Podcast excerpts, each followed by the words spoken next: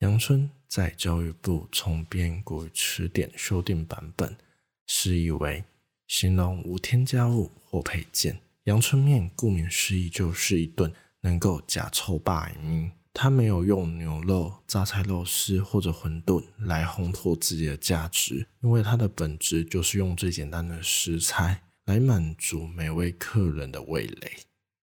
诸记小吃是个离我家不远的小店，也是我午餐最好的朋友。简单的白面，一点小白菜，再加上提味的肉燥以及清淡的汤头，往往在上班的途中，我都会先选择到诸记小区来。先填饱自己的肚子，吃一碗热乎乎的阳春面，再和热情的老板娘闲聊个几句，这算是我在上班的路上最有温度的风景。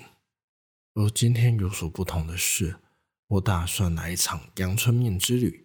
我决定从东部一路搭车搭到北部，再转乘客运抵达我的大学母校。还记得大学时期搬进了学生宿舍的第一个晚上。我走进了中山楼地下室的后门，看着眼前的场景，满满都是已撤租的学生招牌，我才赫然发现这里是个荒凉至极的美食沙漠。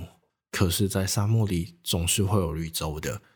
在中山楼二楼地下室里头，有两间店比较有印象，一间是叫做小恶魔的复合式茶饮店，我很喜欢他们的豆浆红茶和名叫做十六叶的气泡饮。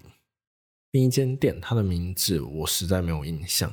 印象中，它应该就真的是没有名字的面店。这一间店的特色就和其他学生美食街的店家一样，就是便宜。便宜也是它的特色。一碗清淡的面，扎实的面量，加上几块白肉片，再撒上一些葱花，虽然不怎么样，三十元的阳春面却很对得起它假丑霸的定义。但是在我大三的那一年，他们也都只剩下回忆了。学校为了让学生的用餐品质更加的提升，进行了招生，并且将中山楼的地下室重新打造。相较于以往被厂商撤租，留下许许多多空荡荡的摊位以外，幽暗冷清的地下街就只靠着我方才说的这两家店支撑着，开着前方两排的灯光。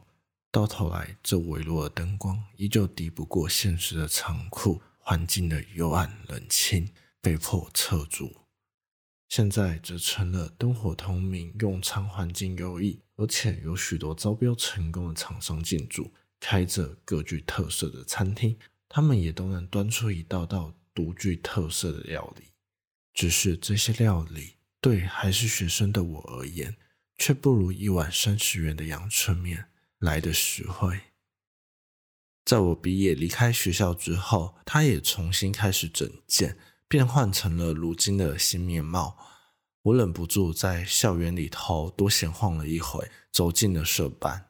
它是我大学四年来每到了下课就一定会去的地方，也是打屁聊天、吃饭、睡觉的好去处。十来个妹子因着对轻小说、漫画和动画的热情。窝在一起讨论自己的喜好，我也在这里逐渐的了解什么是腐女，什么是 BL。在同一个时期，也是我写下最多创作的时候。如今对于创作，我又抱持着何种的想法呢？国中写着中二的心虚，高中想要成为一名小说家，大学至军旅生涯结束，我也从未放弃过，从不想要给外人看那一些黑历史。到必须运用社群主动行销，才会有人看我的作品。最后必须迎合大众的胃口，才有点击率、观看率、长期订阅以及关注。观众觉得我变了，但我真的变了吗？思绪随着客运司机手上的方向盘不断的来回，始终会抵达我想去的目的地。我在火车站前下了车，走进对面的巷子里头，那里有一间。我社团学妹他们家开的面店，这间面店的吃个面是他们的招牌，也很好吃。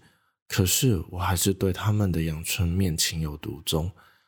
它够味，但有些油腻的汤头，豪迈的肉燥，不吝啬的食蔬，大满足的白面。上了大学之后，它是最接近我儿时回忆中爸爸休假时中午外带回来的阳春面。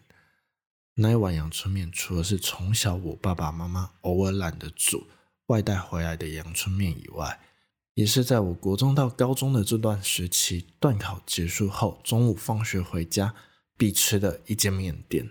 它开在车水马龙的大马路旁，黄色的扛棒上头写着“月郊小吃部”。一进店里，便可以听到许多客人喊着：“我要几碗肉羹面，几碗肉羹米粉。”这同时也是我家人最喜爱的料理之一。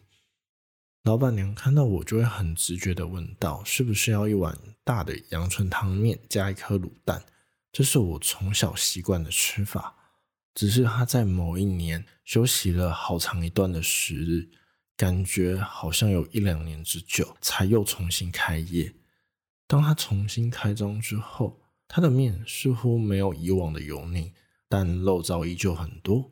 些许的韭菜和豆芽菜，为的是增添碗里的风采以及增加口感的层次，但加上了一点乌醋和他们家自炒的辣油，香辣对味的口感依旧在嘴中绽放。虽然味道和儿时记忆有些不同，但它还是我熟悉的好味道。